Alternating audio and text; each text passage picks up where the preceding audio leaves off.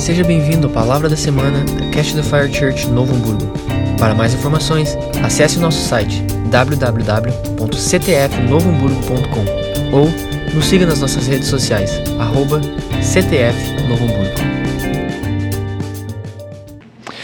Bora lá, abra sua Bíblia comigo no Salmos 36.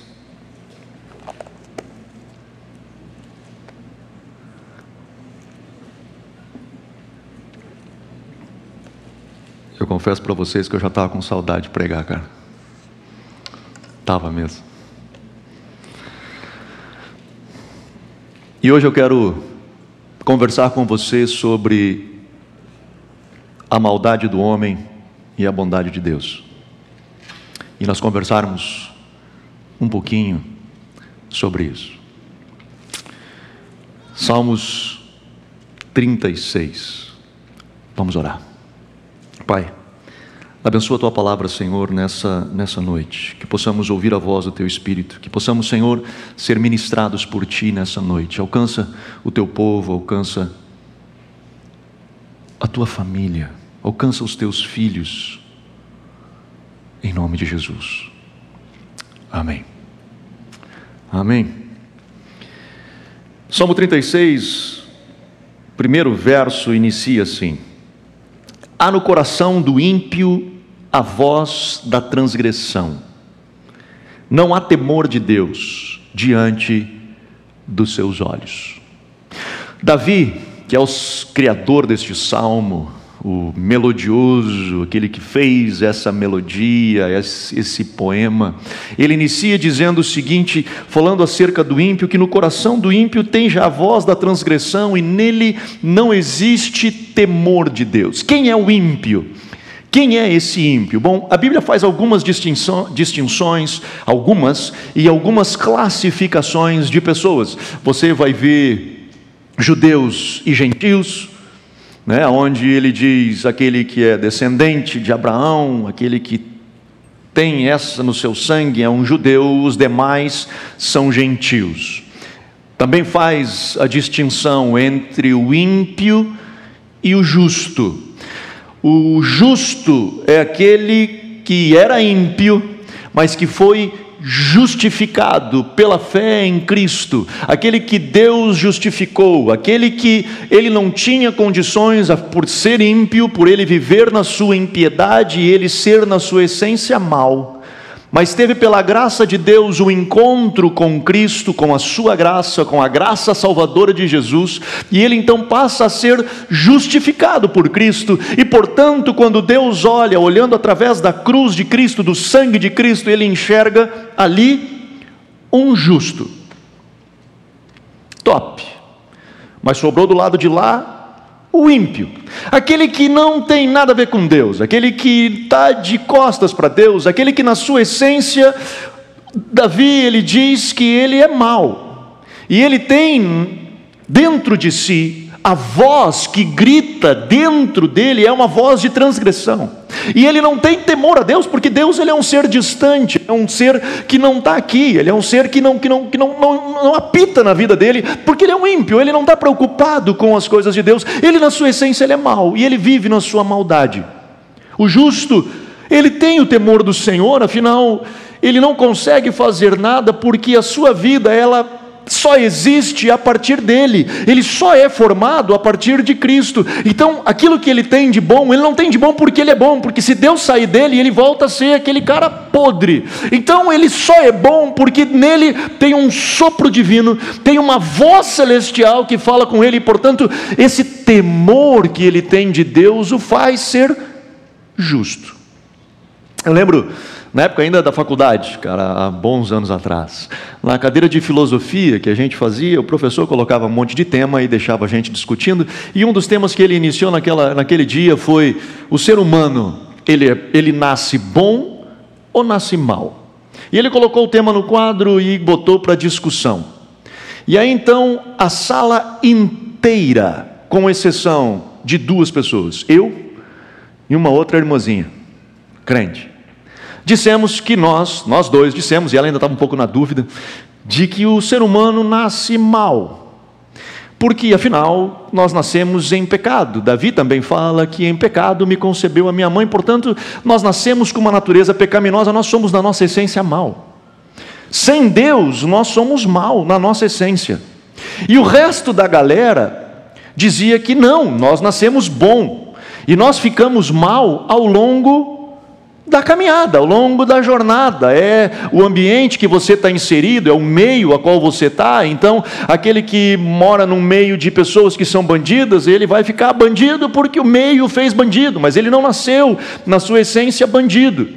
E de fato, o meio influencia pra caramba, a psicologia fala disso, nós somos aí, metade de quem somos é a influência do meio. Com certeza, se você nasce num meio é, assim, a, a, probabilidade de você seguir aquilo que você está vivendo, a realidade que está ao seu redor é muito grande, é natural que isso aconteça.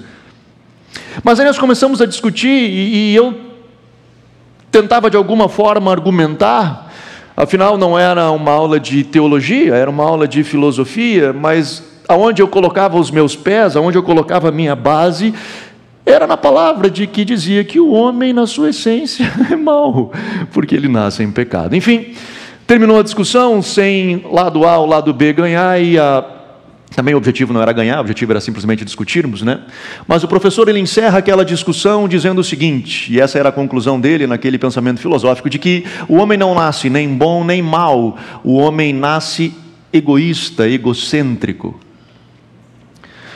E aí então, nessa sua nesse seu egoísmo, nessa sua vida egocêntrica, ele acaba agindo melhor ou pior de acordo com determinadas circunstâncias.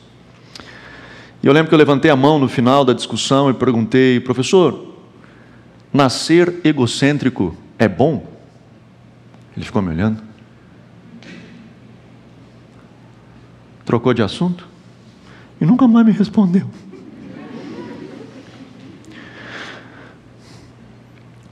Fato é que nós nascemos maus porque dentro de nós existe a maldade do pecado.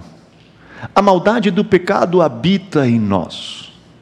Alguns são muito mais maus. Alguns são terrivelmente maus.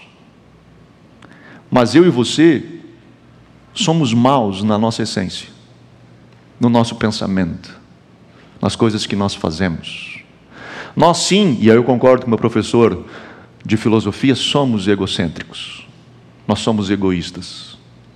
E aí, de novo, falando da questão da pandemia, nós cuidamos de tudo até que não toque no meu. Então, por que, que eu saio de qualquer jeito? Porque eu estou cuidando do meu, enquanto não cai na minha, enquanto está caindo na casa do outro, enquanto está caindo na família do outro, enquanto está morrendo é a família do outro, eu estou vivendo a minha vida de qualquer jeito. Eu começo a me preocupar quando é o meu pai, quando é a minha mãe, quando é o meu filho, quando sou eu, quando é alguém perto de mim, aí então eu grito. Mas até lá, eu não tenho empatia com o outro. Porque o que importa é a minha vida, o que importa é o que é bom para mim. Então eu ter que abrir mão da minha vida para que o outro. Não, não. O outro que se exploda. A gente não fala isso, a gente não verbaliza isso, a gente não coloca para fora isso, mas a nossa posição, a nossa postura diz isso. Porque o homem é mau. O homem é mau na sua essência. O homem é mau. Você pega a criancinha quando ela faz arte, você foi. Não. Porque eu preciso me safar. Eu não posso ser pego é natural esse instinto de autodefesa, de autopreservação, e nesse instinto que eu preservo o eu, o meu eu, eu faço qualquer coisa. Eu vou trair, eu vou mentir. Porque na essência o homem é mau. Sem Deus, o homem é mau. Ele é mau, muito mau. E de novo, alguns são terrivelmente maus.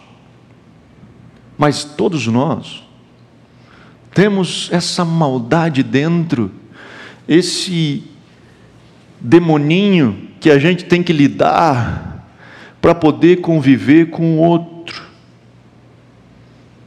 Eu já falei aqui outras vezes, mas eu repito umas frases, às vezes não, bastante vezes.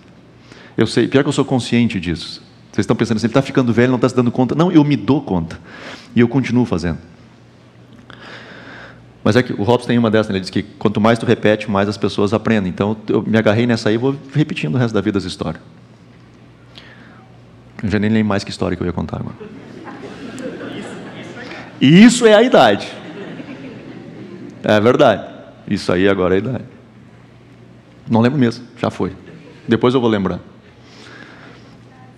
Hã? Eu não entendi o que tu falou. Era uma frase, sim, mas eu não lembrei a frase, ela escapou. Não me atrapalha.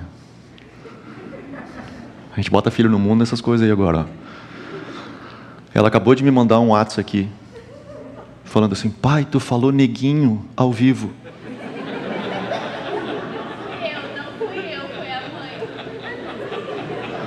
Aí eu digo, por que, que ela me mandou um WhatsApp?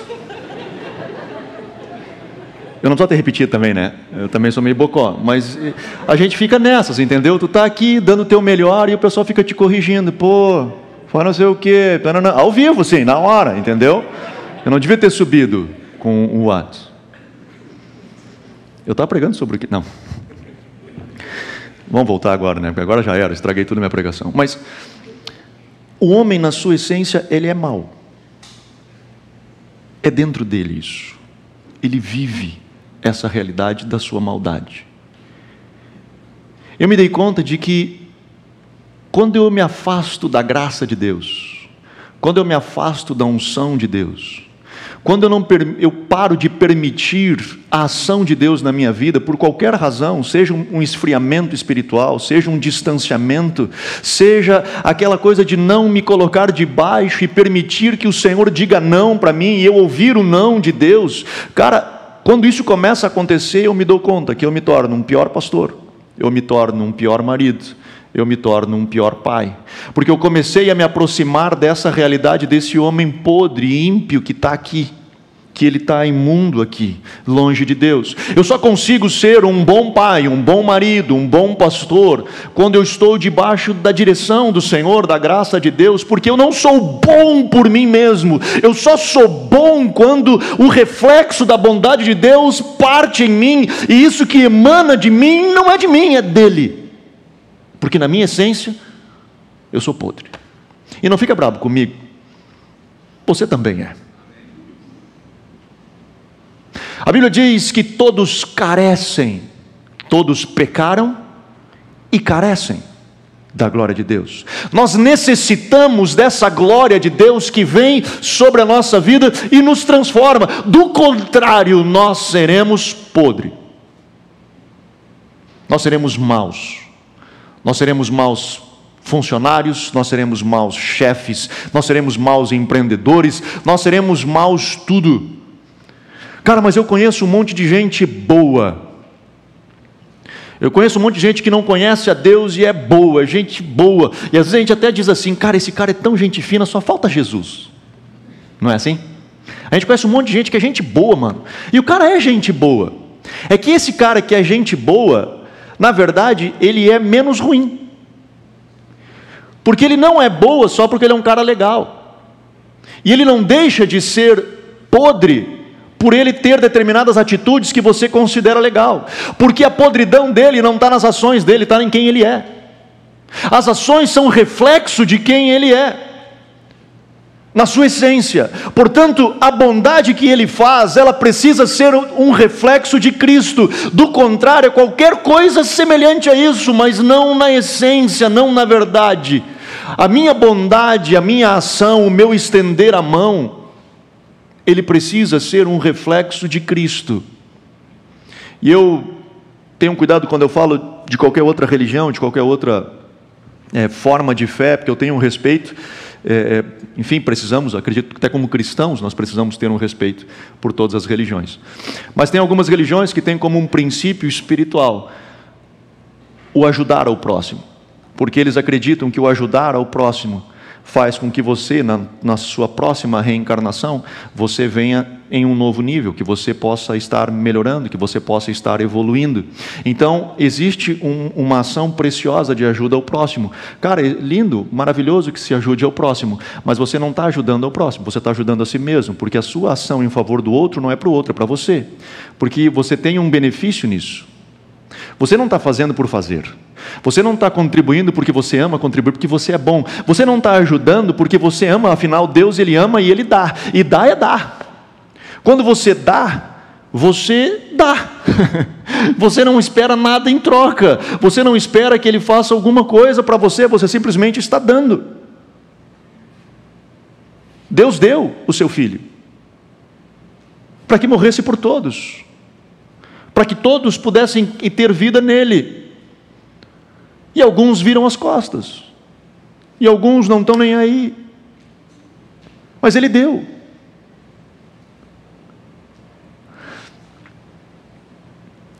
Davi ele segue dizendo no Salmo 36, ele diz assim no verso 2: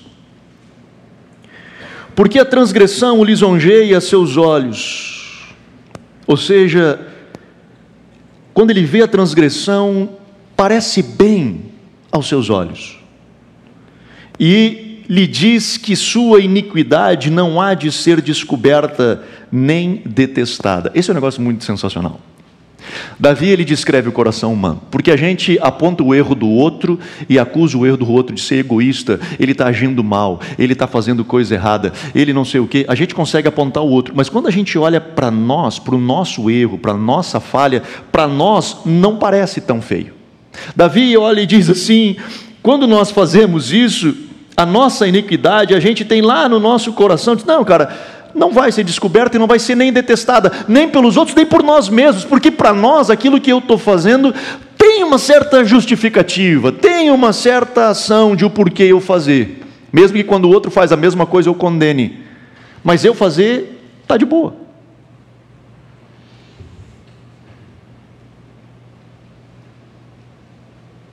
A gente faz isso.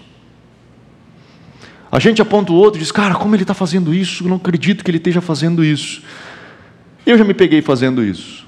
Eu já me peguei apontando, dizendo, cara, que coisa feia. E depois que eu fiz, digo, como é que eu fiz a mesma coisa? E para mim não estava feia. Porque nós somos maus. Na nossa essência, nós somos maus. E nós carecemos da graça de Deus. Por isso, meu irmão, com todo respeito, e eu sou, obviamente, é, é, é, é, a favor de determinadas políticas, de ações, de, de, de é, é, posicionamentos, sejam eles administrativos, econômicos, mas, meu irmão, a solução do mundo não é o socialismo, a solução do mundo não é o capitalismo, a solução do mundo não é um governo liberal, porque em todos esses lugares as pessoas que lá se assentam são podres. Elas são más.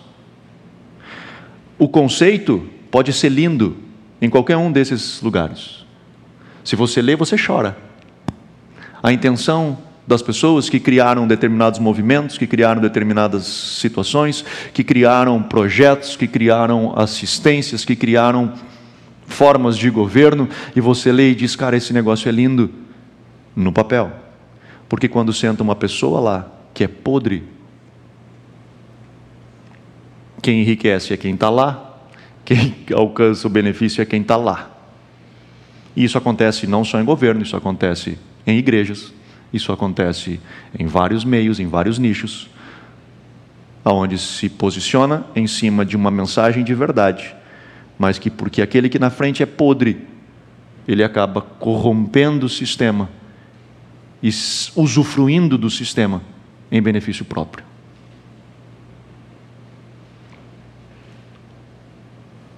Por isso que a solução do mundo não é o partido A, nem partido B, não é o lado A, nem o lado B, que nós hoje estamos bem com pontos muito extremos distintos. A solução para o mundo é o Evangelho de Cristo. A solução para o mundo é o Evangelho de Jesus, que alcance e mude o coração do homem. Essa é a resposta para a humanidade. E Cristo já nos advertiu: eles não vão querer ouvir. Por quê? Porque o homem é mau. E o Evangelho de Cristo tira você de você mesmo. Ele liberta você de você mesmo. Quando a gente diz assim, Cristo me libertou, agora eu sou livre. Você é livre do quê? Você é livre de você mesmo. Um pastor, um dia escutando ele, ele falando, cara, estava orando. E eu dizendo, Deus, eu não aguento mais viver nessa mesmice espiritual, eu quero crescer, eu quero desenvolver, eu quero evoluir. E, e, ele lendo um texto que diz assim: Se você tiver fé como um grão de mostarda, você dirá a esse monte: erga-te e lança-te no mar. E isso vai acontecer. Ele diz: Deus, eu tenho uma montanha entre eu e tu. E eu quero poder que essa montanha saia, porque eu quero me relacionar contigo, eu quero estar perto de ti, eu quero poder me aproximar cada vez mais de ti. Eu te amo, Jesus, e eu te quero. Ele começou a jejuar, 40 dias de jejum. E ele disse: Senhor, eu vou jejuar porque eu, essa, essa montanha que tem impedido que eu me conecte contigo, essa montanha que sei lá o que, que é, que não tá, mas não está abrindo, o céu não está abrindo, eu vou jejuar 40 dias e essa montanha vai sair em nome de Jesus com fé. E ele jejuou 40 dias. Depois dos 40 dias, ele conta que ele foi orar e disse: Senhor, eu jejuei 40 dias, eu estou orando, e eu creio que essa montanha que está entre eu e tu, ela vai tirada e ser lançada no mar. E Deus respondeu para ele e disse assim: então coloca teu calção de banho. Coloca o teu calção de banho, porque você vai ir para o mar. Porque aquilo que nos impede somos nós mesmos. E por que nós somos, somos, é, somos nós mesmos o problema? Porque nós somos, na nossa essência, maus. Olhamos para nós mesmos, para os nossos prazeres, para aquilo que é bom para mim o que é bom para mim ou para minha família, e esse é o nicho que eu alcanço e eu vivo e ponto. Só que este lugar de impiedade, essa é a maldade do homem. Só que nós vivemos num, ou podemos viver num outro ambiente da bondade de Deus e Davi ele continua dizendo, ainda fala um pouquinho da maldade do homem em alguns no, no verso 4, ele diz assim: Desculpa, no verso 3 ele diz: As palavras da sua boca são maldade e engano, deixou de lado o discernimento e a prática do bem. No seu leito planeja maldades, detém-se em caminho que não é bom e não rejeita aquilo que é mal. E aí ele começa a falar da bondade de Deus, no verso 5. A tua misericórdia, Senhor, chega até os céus, a tua fidelidade vai até as nuvens. A tua justiça é como os grandes montanhas, os teus juízos são como um grande abismo profundo. Tu, Senhor, preservas as pessoas e os animais. Ele começa a falar da grandeza de Deus e ele diz: Senhor, é tu quem preserva a pessoa. A pessoa só vai ser preservada por ti. Do contrário, ele vai estar apodrecendo aqui, como ímpio. Ele só é preservado, ele só é cuidado a partir de Deus. A partir de Deus.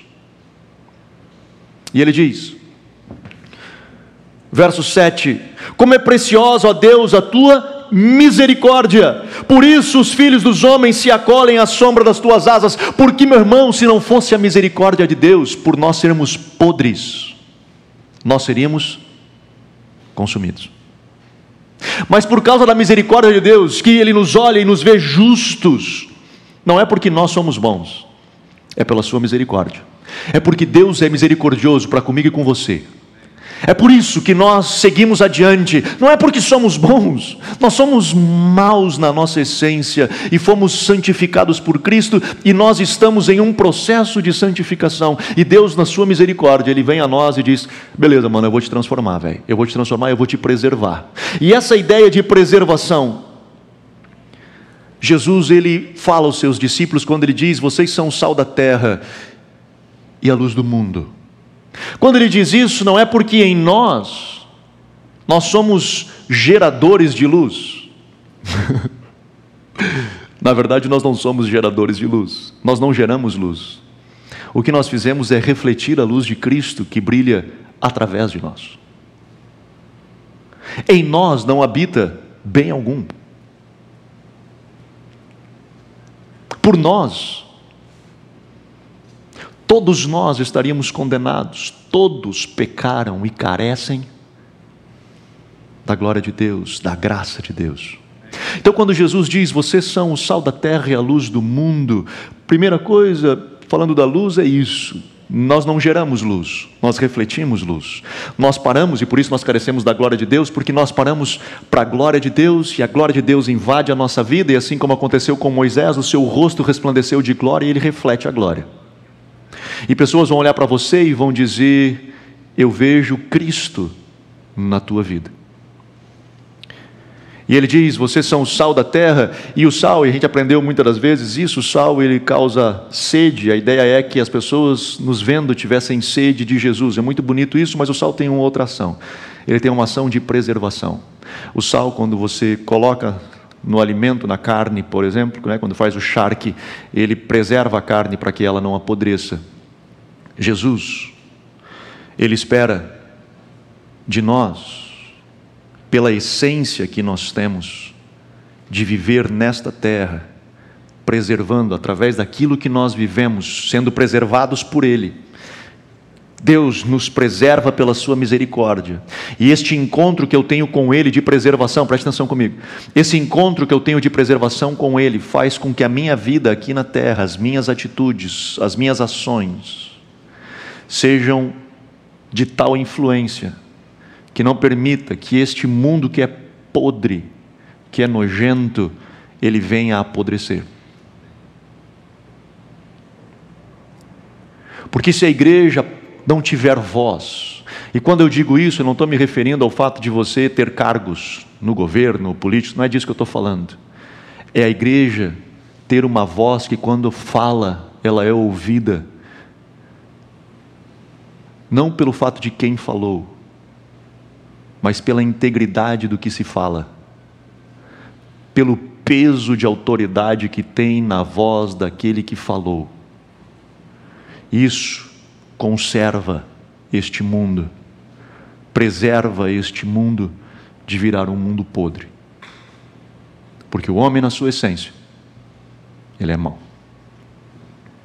Anderson, qual é a razão de você estar falando isso hoje? De qual é a razão de você estar pregando sobre esse tema hoje, neste culto de domingo. Primeiro, para lembrar você de onde você veio. E que você sem Deus é mau. E que você sem essa luz de Cristo brilhando em você, você é mau. Então hoje, você tem ouvido acerca do Evangelho, dê graças a Deus, não é porque você é bom, não é porque você, nossa, como eu sou um cara legal. Deus olhou para mim e disse: Rapaz, eu não posso viver no céu sem você, eu vou precisar te chamar aqui. Como é que o céu vai ficar sem você? Olha, olha que coisa linda isso aqui. Eu vou te chamar para cá. Você não foi irresistível para Deus. Foi você, na verdade, que quando viu Deus, e olhou para você e viu que você era podre, você disse: Deus, eu preciso de ti. E é nesse momento que nós reconhecemos que nós somos pecadores. Por melhor que nós possamos ser, quando eu me converti, eu não matava, não roubava, eu não bebia, eu não fumava, eu não cheirava. Eu tinha 17 anos de idade e eu tinha uma vida teoricamente saudável. Não era de festa, não fazia muita coisa mas eu tinha um problema. Eu era ímpio. Eu tinha dentro de mim a essência do pecado e que precisava da graça de Deus e que precisava o agir de Cristo na minha vida. E esse agir de Cristo na minha vida me fez vir para cá pela graça de Deus, pelo um favor imerecido que eu não merecia. E neste lugar aqui, e essa é a segunda razão pela qual eu estou falando isso com você, a expectativa de Deus é que eu aqui, sendo tirado de lá da impiedade, aqui eu venha ter encontros com a luz, para que eu possa refletir essa luz ao mundo. Do contrário, eu sou um cara que digo estar aqui, vivendo aqui, mas refletindo ações de lá. Eu estou aqui, digo que tenho relacionamento com Ele, mas se eu não permito que ele me mude, que eu não permito que ele venha e diga assim, cara, isso está mal na tua vida, essa atitude que tu está fazendo é ruim para você, e isso que você está falando para sua esposa não se diz, fica quieto, cala a boca. essa forma que você tem tratado os teus filhos, essa, essas palavras que você tem dito aos teus pais, isso são ações de um ímpio. Não são ações de um cristão, são ações de um ímpio, que não refletem a luz de Cristo. E não importa eu estar sentado na igreja, não importa eu estar vivendo anos dentro de uma atmosfera religiosa. E aí isso eu já falei também outra vez aqui, agora isso eu lembrei. Não importa você morar, cara, dentro de uma fábrica de sabonete, você não vai ficar limpo. Você só se limpará. Você pode morar meses numa fábrica de sabonete, você só fica limpo se você pegar o sabonete e passar no seu corpo. Não é o fato de você frequentar uma igreja que te faz um cristão, mas sim você assimilar o Evangelho de Cristo que nos transforma, que nos faz sermos agentes sendo transformados e agentes transformadores.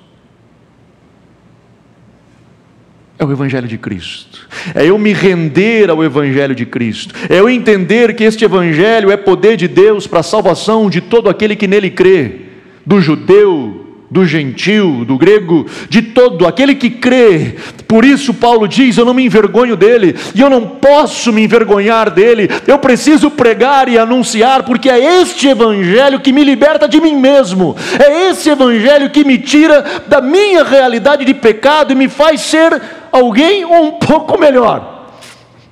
E que vai melhorando a cada ano, e que vai evoluindo a cada ano, à medida que ele vai permitindo que essa palavra entre para dentro dele. Do contrário, cara, a gente só deu uma. Isso é bem gaúcho agora, mas a gente só deu aquela. Fez a chapeação no carro, sabe? Aquele carro batido que a gente enche de massa. E enche de massa. E tu olha de fora assim, para, tá bonito. Mas se fizer assim, quebra tudo. Porque só foi ajeitadinho. Só deu aquela ajeitada não tem essência, não tem vida, não tem estrutura, não tem aonde colocar pé, não tem alicerce, não tem palavra aonde ele colocou o seu pé para poder construir a sua vida. Então, a minha segunda intenção com essa mensagem hoje é nos despertar, como igreja, a sermos uma igreja que reflete a luz de Cristo, que entende a misericórdia de Jesus, que foi pela sua misericórdia que ele nos chama para bem perto. E nesse lugar, a gente para para ouvir. E meu irmão, essa geração ela não está acostumada com isso. Mas nesse lugar do secreto, me escute, neste lugar do secreto, quando você parar para ouvir Deus e começar a fazer perguntas para Deus, você vai aprender que Deus vai olhar para você e muitas das vezes Ele vai para você e vai dizer assim: não. Não. Mas eu quero. Não. Mas eu gostaria que. Não. Eu queria fazer desse jeito. Não. E você vai ouvir não. E esse não vai te matar. E você vai espernear algumas vezes, você vai chorar. E alguns desobedecem e saem. Mas aquele que obedece e chora e pranteia pela sua dor da perda, é aquilo que fala em João capítulo 15, que aquele que dá fruto, o Senhor vai lá e poda para que dê mais fruto. Essa caminhada que você tem com Jesus aqui, no secreto, aquele lugar que você para com Jesus, não com a religião, não com a igreja, não com o sistema, com Cristo, com Jesus, com o Evangelho de Cristo, aonde você se debruça sobre Ele e permite que essa palavra te lave, te ministre, te transforme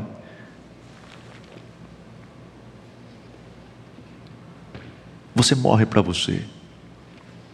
E você começa assim, necessariamente, ter empatia pelo outro. Porque é isso que tem faltado hoje, em meio a essa pandemia. É a empatia pelo outro. Enquanto não acontecer comigo, bora lá. segue a vida. O Evangelho de Cristo. É disso que nós falamos.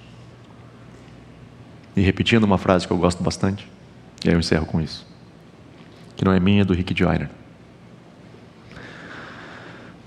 Quando o Evangelho ele sai do Oriente para o Ocidente, ele sofre uma mutação.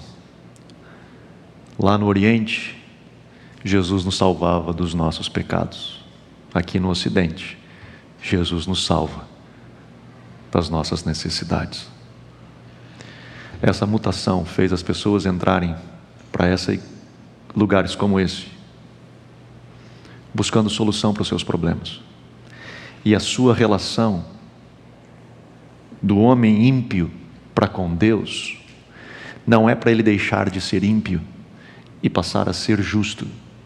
A sua relação para com Deus é o que tu pode fazer para melhorar a minha vida aqui.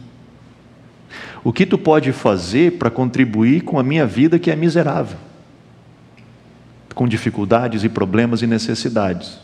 Então a minha relação com Deus, ela é uma relação de troca. E eu faço para ele o que eu entendo que ele vai me dar de volta. Sendo que no Oriente, lá, esse cara aqui entendia que ele era podre e que ele carecia da graça de Deus para ser livre do seu pecado. E quando ele era liberto do seu pecado, o que Deus ia dar para ele ou não, era qualquer coisa. Paulo diz: Eu sei viver de qualquer jeito, sei viver na fartura e sei viver na abundância, a ponto dessas pessoas não se importarem com mais nada, inclusive a sua própria vida, e de morrerem como mártires pela fé de um Deus que os livrou da pior coisa que eles podiam ter que era o pecado e eles mesmos. Acho, só acho, que nós precisamos crescer ainda muito. Nós precisamos evoluir muito na qualidade da nossa devoção, na expressão da nossa devoção. Porque afinal, nós somos resgatados do reino das trevas para o reino da luz, de um lugar de perdição, para sentarmos com Cristo nas regiões celestiais, junto com o amor da nossa alma, com aquele que nos amou primeiro. E isso não pode ser levado como qualquer coisa. Amém? Vamos ficar de pé?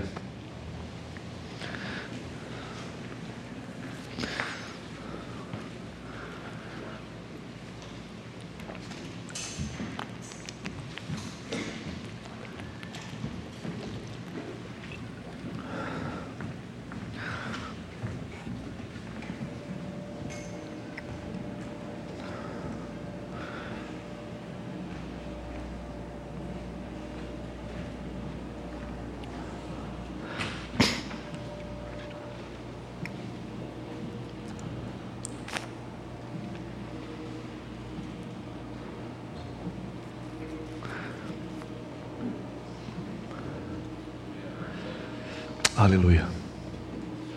Feche teus olhos. Eu quero orar contigo nessa noite.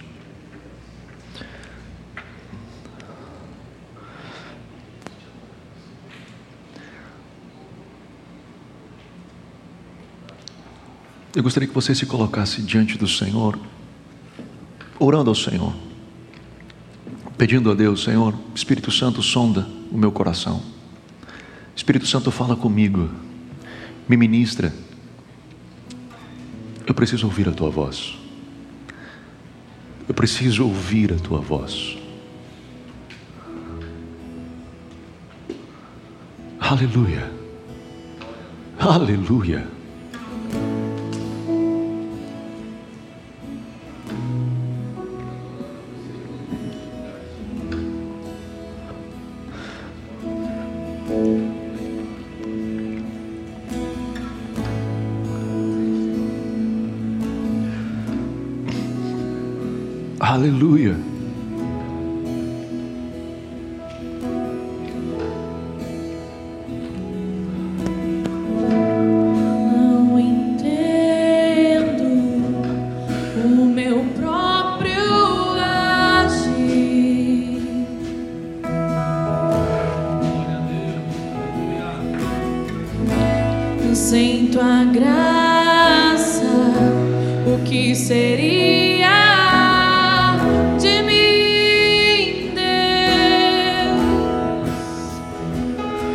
Pois o bem que eu quero fazer não faço, e o mal que eu não quero, este sim, acabo cometendo.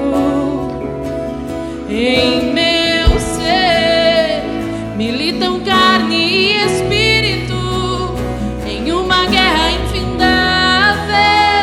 a qual eu não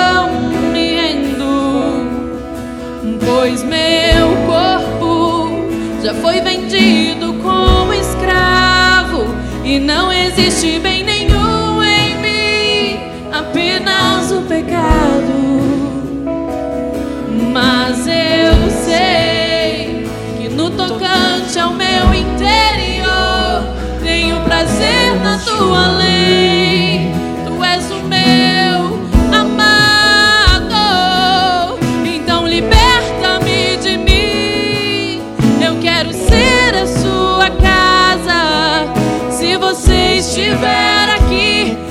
Eu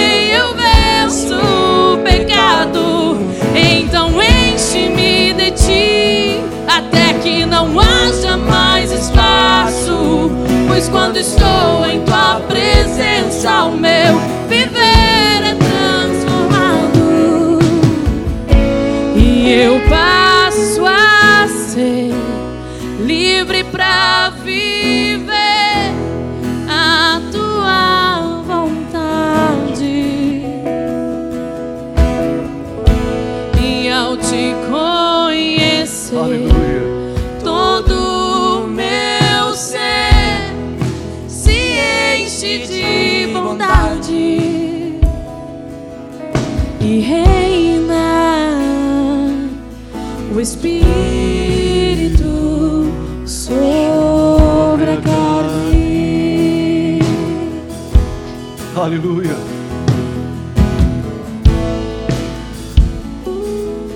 O Espírito Aleluia. sobre a carne. Papai, eu oro nessa noite.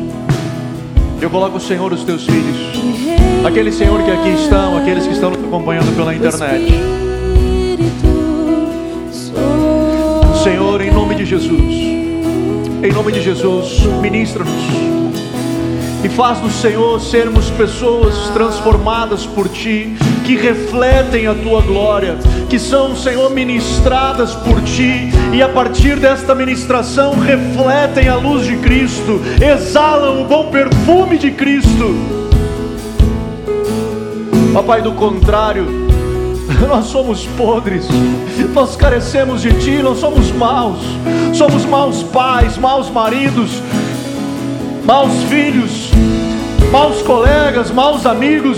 Senhor, se nós não estivermos conectados contigo, se não estivermos bebendo da tua fonte, se não estivermos recebendo da tua glória, Senhor, nós somos podres da nossa essência. Por isso, nos transforma, nos restaura, nos restaura.